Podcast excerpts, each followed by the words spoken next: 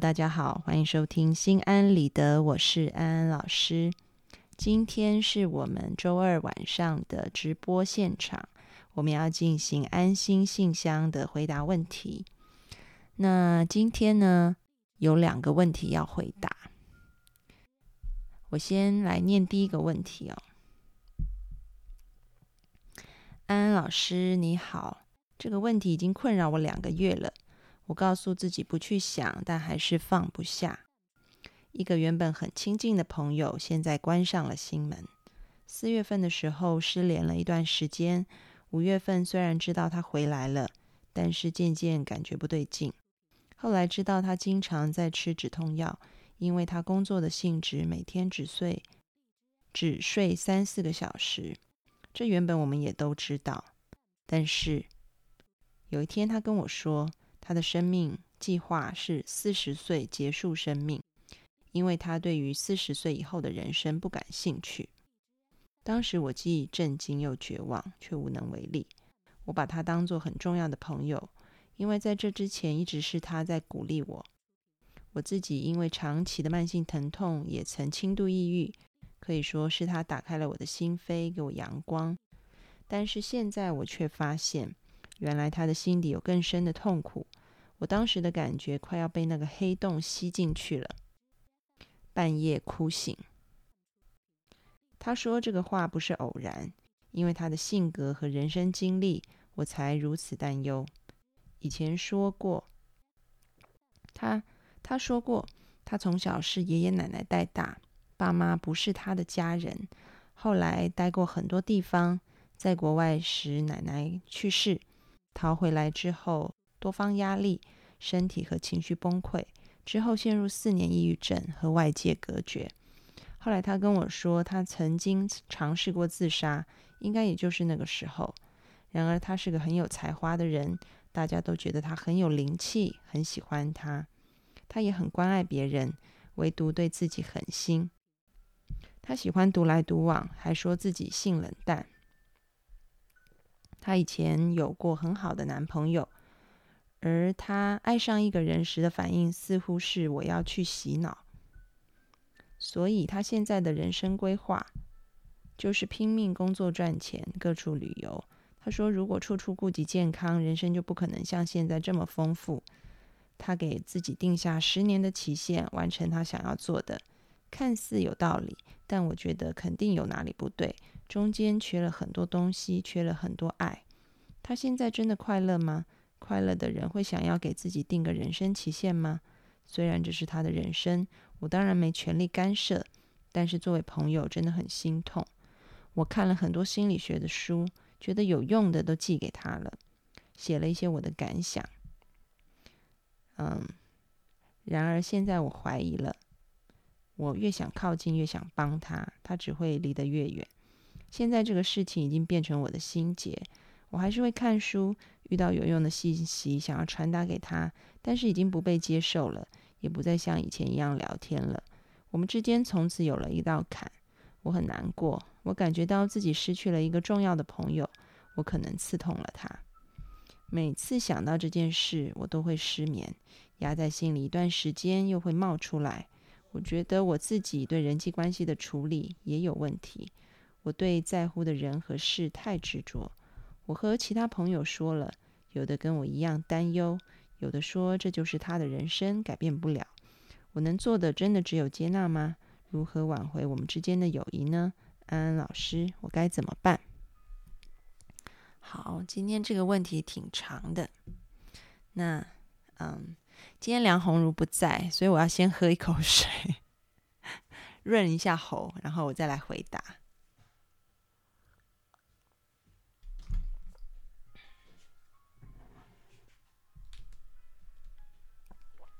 好，嗯，其实安安老师看完这个问题啊，我想先讲一个例子。这个例子是，嗯，人的意念是很有力量的啊。我前一阵子去学太极，当然现在还在学，已经学了两个多月吧。然后呢，这个太极拳的老师常常教我们要以意导气，就是用你的意念。然后带动身体的气。也就是说，你意念在哪里，你身体的气就在哪里。我就问他说：“为什么可以这样子？”他就告诉我说：“我们的身体的气其实就是身体的能量，我们的意念到哪里，绝对是可以控制我们的气，也就是可以控制我们的能量的啊。所以这个就为什么一开始安安老师要讲这件事情，就是想告诉大家说，我们的意念是非常非常有力量的啊，甚至有力量到我们都可以控制我们身体的气往哪里去啊。”那同样的，你的意念也可以给到你的朋友。那现在你做的呢，其实是知道你都是为了他好，然后你寄给他很多的书，也寄给他很多有用的句子。但其实对你的朋友来说，也许你跟他之间的隔阂就越来越远。那是因为，虽然你的出发点是爱。虽然你的出发点是好意跟关心，但其实可能对于你的朋友来说，你是对于他的想法的一种否定啊，还有不接受。所以，当你越传越多的东西，啊，你的朋友自然想要越越逃越远。其实很像我们妈妈啊，我们爸爸在念我们啊，他们越念我们越觉得好烦啊。我们知道他都是为我们好，但是越听越觉得他们不接纳我们本来的样子，越听越反感。其实就是这个道理啊。所以，嗯，知道自己是出于善意没有错啊，但是可能对于朋友来讲并不是这样子。所以，首先我们要先做一件事情啊，那就是你，请你先让自己轻松下来。当你轻松下来了，你的朋友就会松开了。当你在一个很紧绷的状态，当你在一个很担心的状态，你的朋友自然而然的也会有问题啊。这个我们看到很多家庭里也是这样子啊。如果父母非常担心小孩，孩子通常也会出现父母担心的问题，可能本来没问题的都有问题了啊。但是如果父母是放松的，是信任他的，然后是愿意陪伴他的，诶，你会发现孩子即便碰到困难，他还是可以度过的啊。所以安安老师知道你心里很纠结，也很想要赶快帮到这个朋友，但是请你先做第一步，就是让自己先放松下来，这个很重要，因为你们的能量场是互相影响的。当你紧张，他也会紧张。当你心中升起了他现在很糟，我要去帮他的时候，他的面具就会戴得越紧，越防卫啊。只有当你松开来了，你放下了你很想要啊改变他想法的这个念头啊，也放下很想要改变他的这个行动以后，他逐渐的也才能够松懈下来、松开来，因为他会感觉他不是被你否定的。啊，他不是你眼中所谓一个有病的异类啊，所以不是说去接纳他，呃，想要去四十岁结束掉自己这件事，而是你要接纳他这个人。事情跟人其实是分开的啊，嗯，就像圣经里面耶稣说啊，我爱罪人，但是我恨恶罪。啊你看，耶稣他也把人跟事是分开来的，他是爱这个罪人的，但是他不喜欢这个罪哈。所以安安老师现在也邀请你啊，可以先放下你对朋友的担心啊，因为你的担心的背后其实是散发了一个讯息，那就是你是有问题的啊，你的想法是错的啊，那。当你释放这个讯息的时候，朋友自然而然会觉得反抗，觉得不被接受啊。所以，首先我们要先放下自己内在很想要去扭转他的这个想法啊，先放松，这很重要。然后第二点呢，我发现没有梁红如在啊，我喝水都没有人可以帮我打话，所以大家这一集就先忍耐一下，安安老师会喝水这件事哈。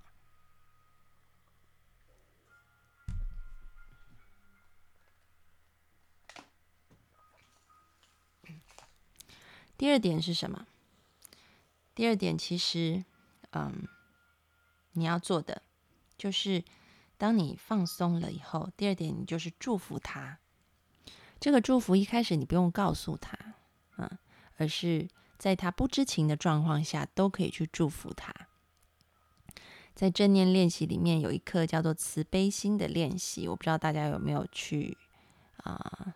做过啊，在那个励志 FM 的另外一个节目安安老师的心理课里面有这样的练习啊，但是没有讲解，所以大家如果希望呃听到那些讲解的话啊，可以先上安安老师的那个公众号“读心女神安安老师”八个字，你们可以加一下公众号，里面会有关于这个安心正念课的一些课程资讯啊，那里面会有更详细的讲解。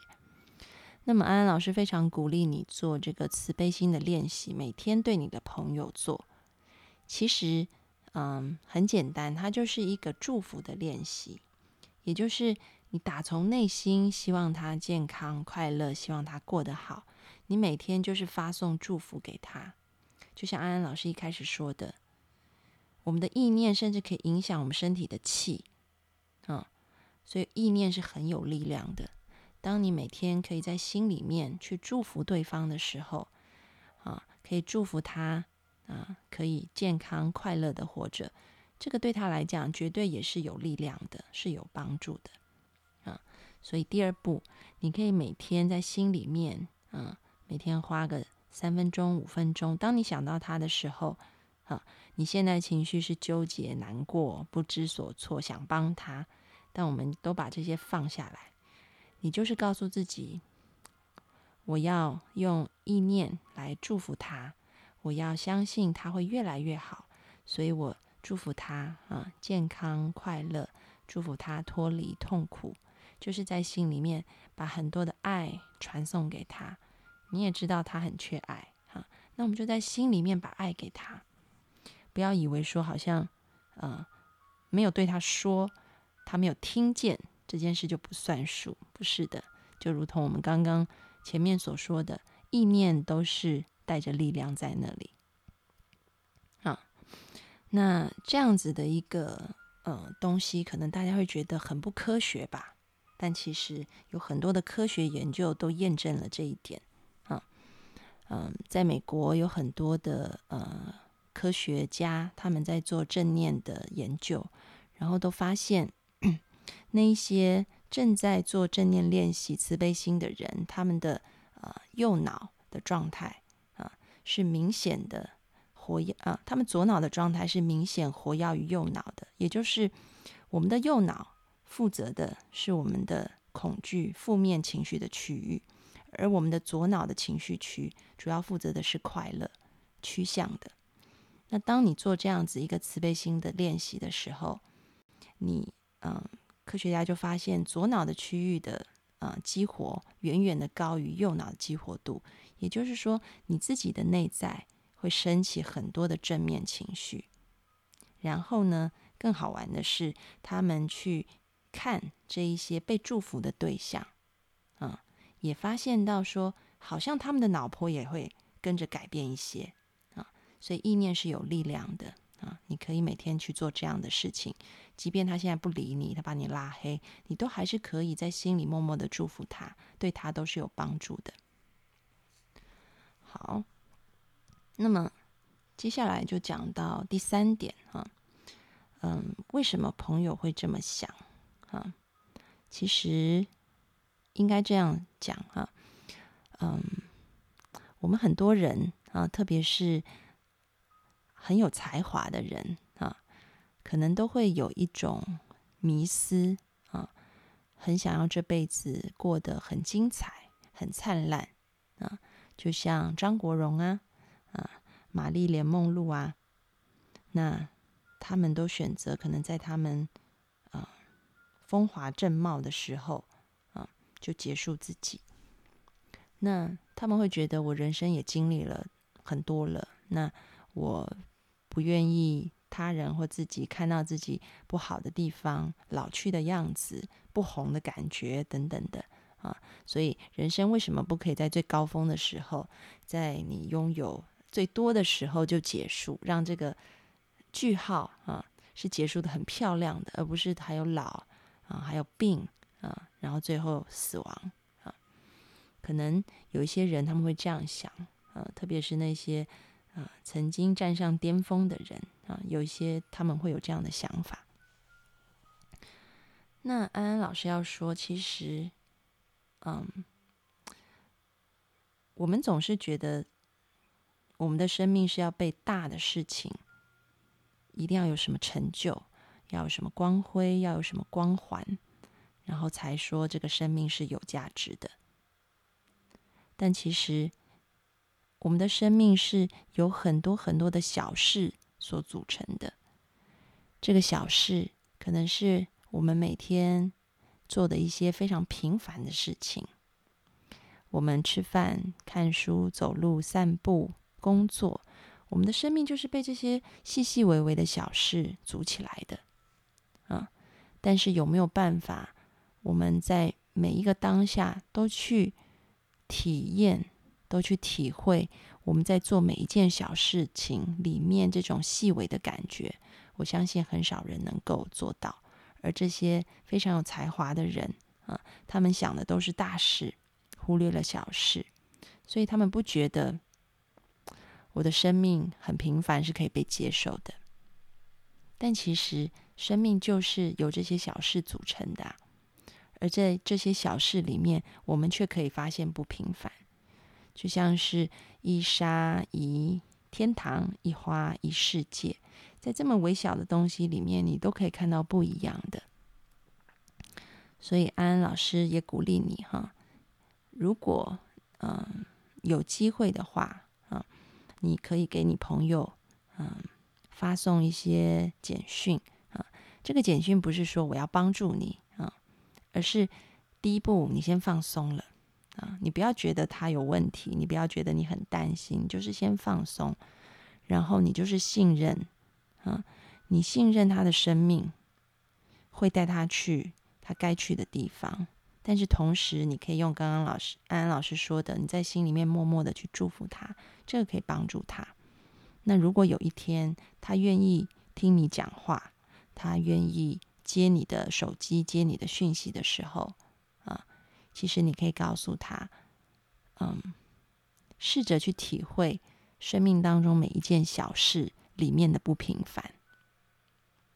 当你可以体会每一件小事里面的不平凡，比如说吃饭的时候，我们好好的吃，哇，你会发现原来食物这么有滋味。或者是像安安老师今天晚上吃饭的时候，是我的妈妈帮我煎的鱼，我的爸爸帮我炒的青菜，我突然觉得很幸福啊。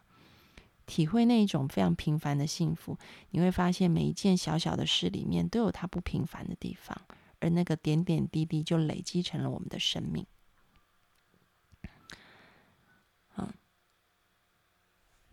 有人说听不见吗？你们听得见吗？听得清楚吗？我来调一下麦克风好了。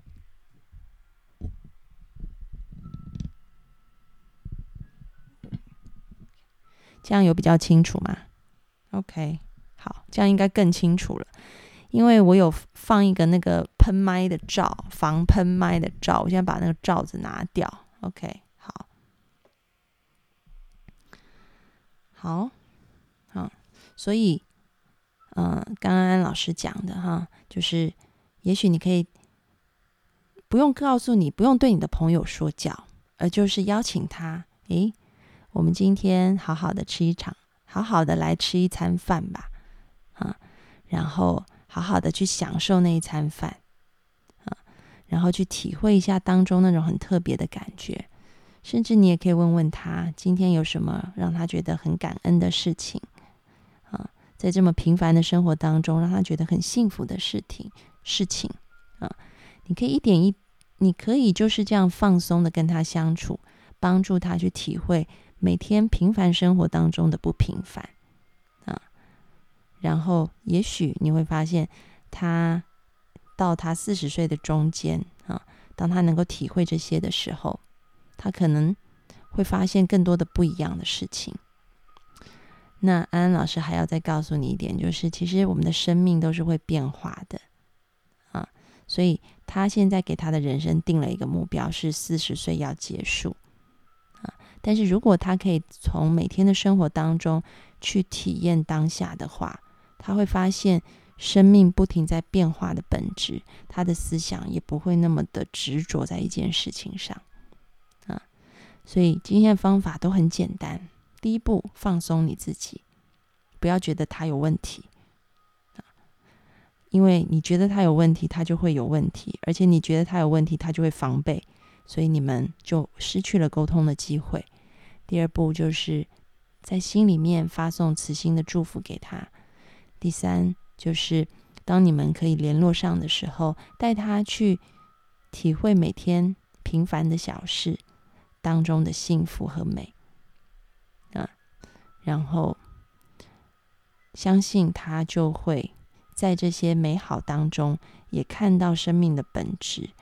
而当他能够真的窥见生命的本质就是变化的时候，啊，那么他就不会把自己卡在一个那么执着的想法当中了。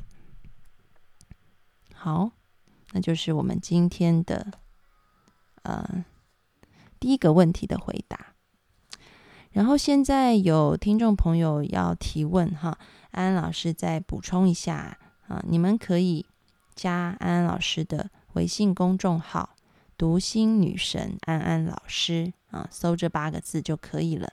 然后搜到以后点进去，里面有我要提问，就照着提问的顺序来问啊，这样子就呃，安安老师就会收到小助手给我的发的问题，我就会在节目上来回答。好，那我们进行下一题。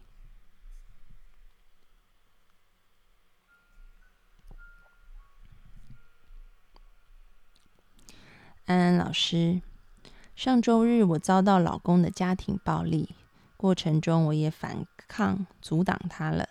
他没有给我留下明显外伤，但当时很疼。这件事，九岁儿子全程在现场，虽然一门之隔与我们。没有亲眼见到，但他知道爸爸打我了。后来他又从爸爸那里看到他手臂有抓伤。嗯，我告诉他，妈妈没有抓爸爸。如果有伤，是在爸爸打妈妈的时候抵挡时无意抓伤的。儿子还说，我当时没法进去救你，当时爸爸那么凶，让我滚，我怎么进去？进去会被他打死的。我说：“妈妈要和爸爸分开了。”他说：“因为他打你。”我说：“是。”他说：“那我原来也打过你，是不是也得跟你应该跟你分开呢？”我说：“你是孩子，我和爸爸是夫妻，不一样。这是整件事情。孩子爸爸经常摔东西、毁东西，不耐烦，脾气暴躁，打我是第一次。扔东西、摔东西，虽然抗议过。”但我还留下，至今十年了。但这次动手虽然是第一次，但我心里原谅不了他，不能面对他。一回到家，我会想到那个情景，被他逼到墙角的情景。我不想继续和他生活了。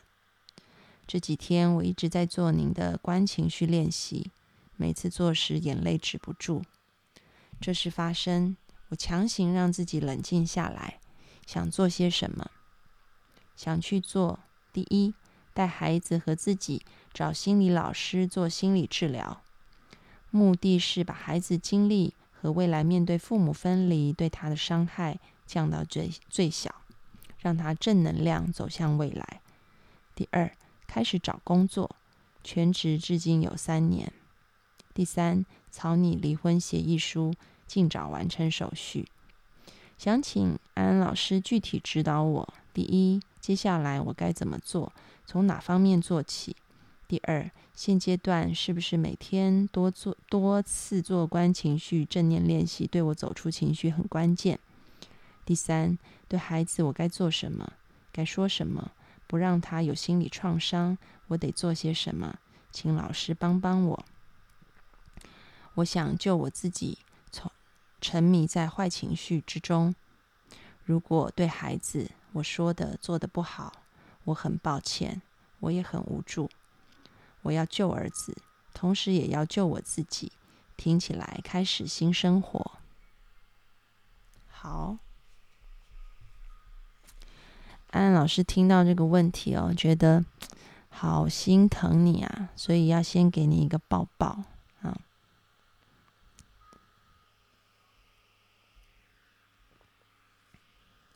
那就你问的这些问题呢，安安老师想跟你说哈，你现在想要做这些一二三都是很好的，也看到你积极的想要去做一些改变啊。那，嗯，怎么做？从哪方面做起？其实你刚刚写的，你心里也知道要怎么做了啊。那么安安老师想要告诉你的是两件事情哈。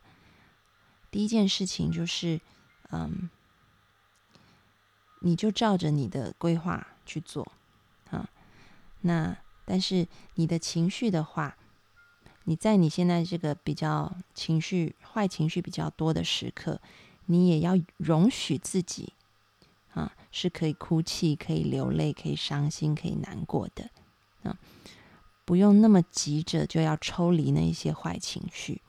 所以，其实观情绪是帮助我们可以看见我们的情绪在哪里啊。那平常的话，如果你正在工作啊，或正在带孩子，一下子情绪涌上来了，你可能没有办法立刻做观情绪的练习。那你可以先试试看啊，就是你可以先做一下，嗯，我们其实，在正念课最后一堂会教，叫做五分钟。或三分钟啊，都可以做的一个正念沙漏啊。这个沙漏就是说，你先稍微看一下你现在的情绪是什么啊。你可能发现是觉得很委屈、很伤心，然后再快速的看一下全身哪里感觉很紧绷啊。看到了，OK。那第一分钟就是很快速的扫描自己的情绪跟身体，然后第二分钟呢，就是当你看到以后。第二个步骤就是把你的意念先暂时的放在呼吸上面，啊，调慢你的呼吸，啊，让自己的心情还有身体跟随着慢的呼吸逐渐的放松稳定下来，啊，这是第二步，也是做一分钟，啊，然后第三步，当你可以比较放松、比较稳定了以后，啊。你再把这样子的放松跟稳定啊，放在你身体比较紧绷的那个部位上面去啊，然后给予自己爱和支持啊，告诉自己其实事情会越来越好的啊，给自己一个抱抱啊，这是第三分钟，那。这个三分钟的练习其实很适合，是你正在做事情，或者是你突然一下子情绪涌上来，而你没有空档去做观呼吸的时候，你就可以用啊。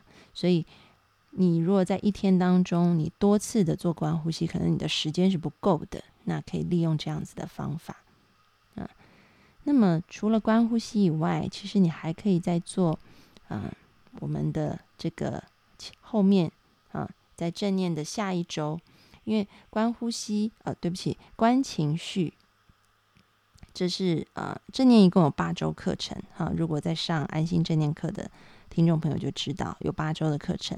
那在观情绪这一周做完以后，下一周我们要做的就是观念头啊。那时候你也可以去试试看，去观你的念头，也都是 OK 的。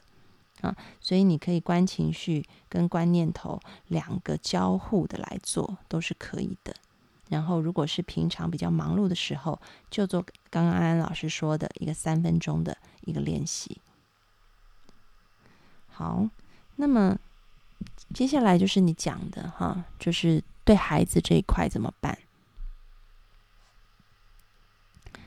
嗯，安安老师要讲，其实。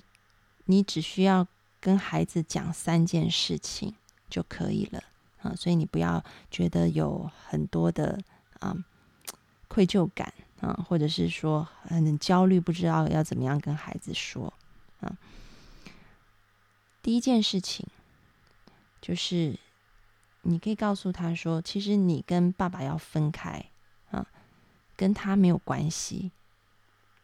也就是说，不是因为他的缘故而让你们分开的啊。所以，因为孩子有时候会把这个罪疚啊归到自己身上去啊，无论是留下或分开，都很容易啊。嗯，比如说，你会看到在一些家暴的案例里面，孩子长大其实他也会面临很多情绪问题，因为其实他会觉得妈妈不走，就是因为妈妈为了我留下来的。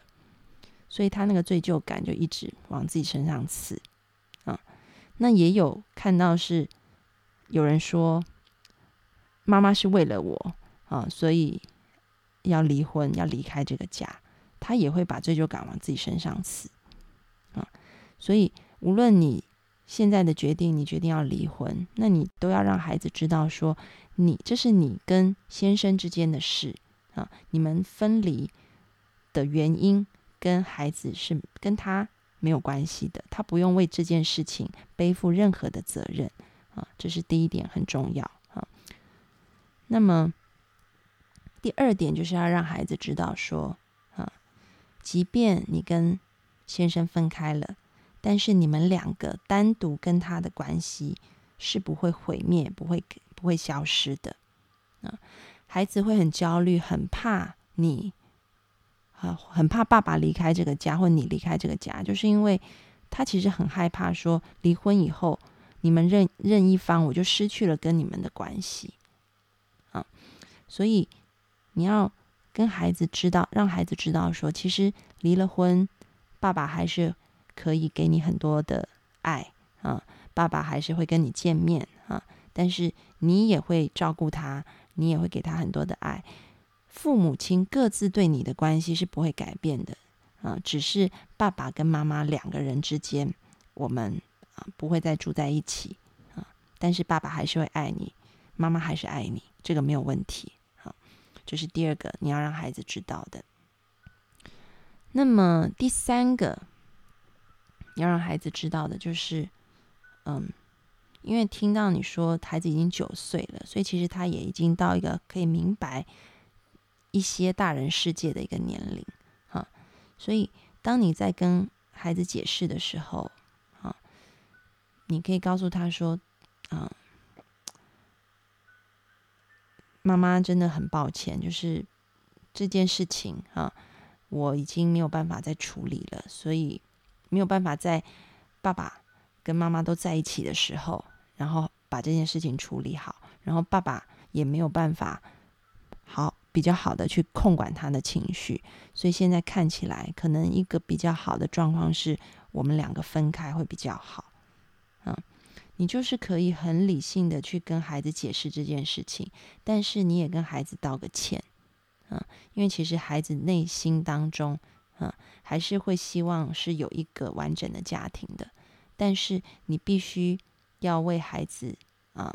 这样子的一个期待，可能你你你是要去跟他道个歉的啊，但是你不用因为孩子有这样的期待，你就一定要去满足他啊，因为孩子的期待是一个和乐的家庭，而不是一个里面有暴力的家庭。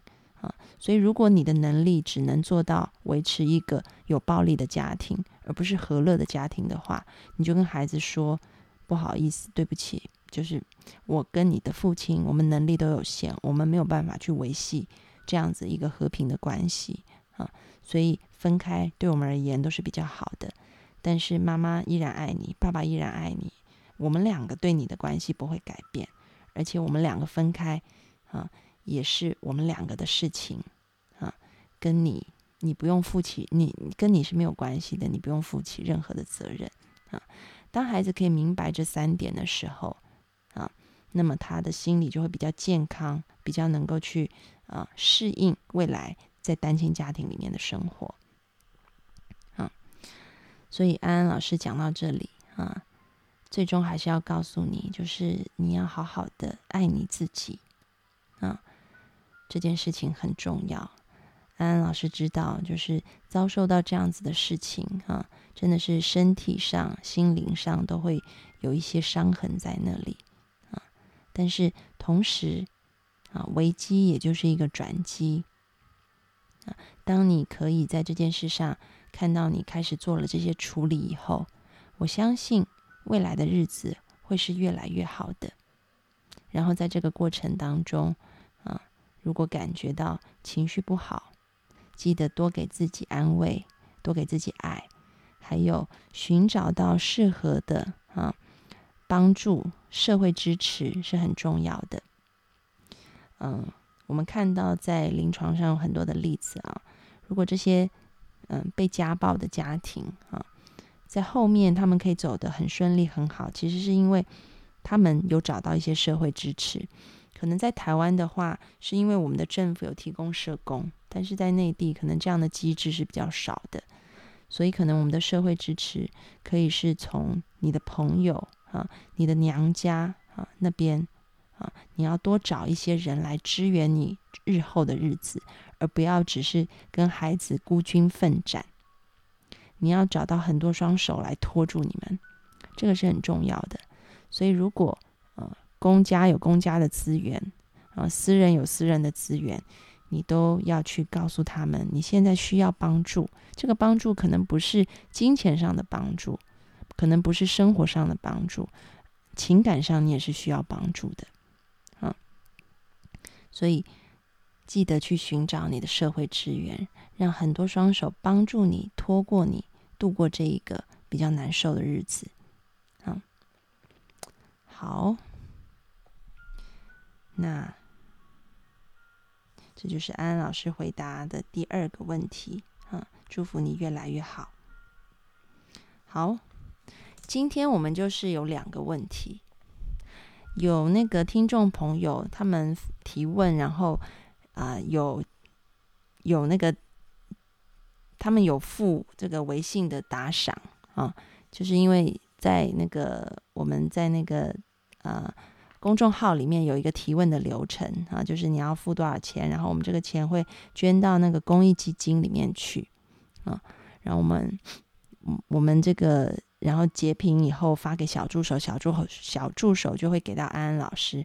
但是呢，我发现有人打赏了以后没有发问题啊，所以再一次提醒各位听众朋友，如果你们啊要问问题的话，除了打赏以外啊，请你把问题。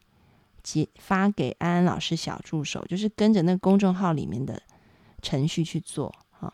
你不要单独的发给安安老师，因为这样我会因为每天收的私信太多啊啊，不知道谁是谁的，所以啊，请你如果已经啊打赏有提问前的打赏你已经做了的话，转账也做了的话，请你把它这个呃你的问题发给安安老师小助手，好。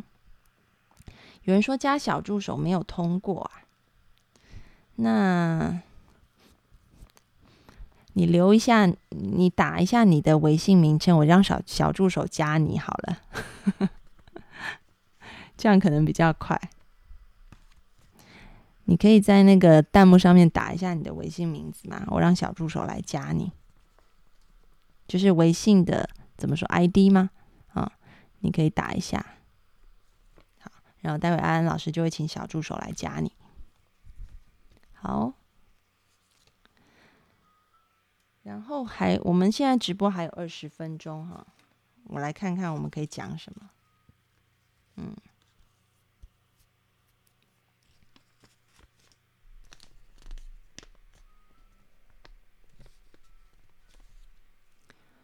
嗯。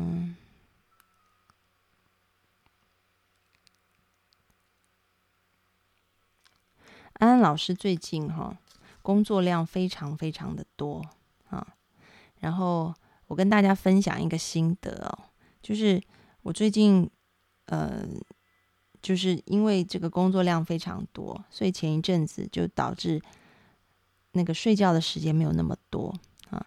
然后后来我就问我的太极拳老师，我说老师，我这一段是非常时期，但是那个睡觉的时间没有那么多，要怎么办啊？然后我的太极拳老师就教我一个方法，我觉得可以教大家。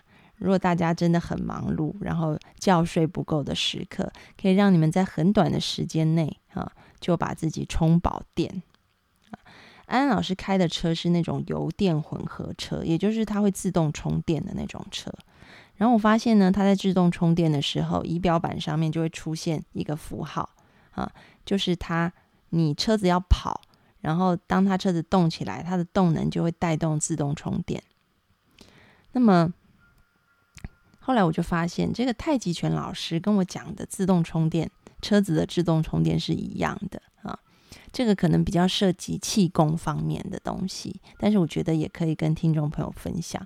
因为现代人哈压力很大，那个觉有时候不够睡，就会脾气不好。因为你睡不饱嘛，你事情很多要做啊，你睡不饱，然后脾气就不好，脾气不好就会心理就会不健康。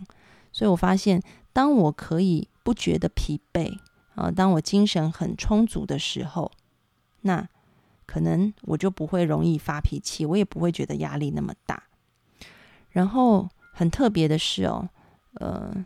我这个老师教我的这一些方法啊，我的老师是很仔细的告诉我怎么做。但是其实其他的这些啊，我认识的一些知名的企业家，他们大概一天也都睡两三个小时而已。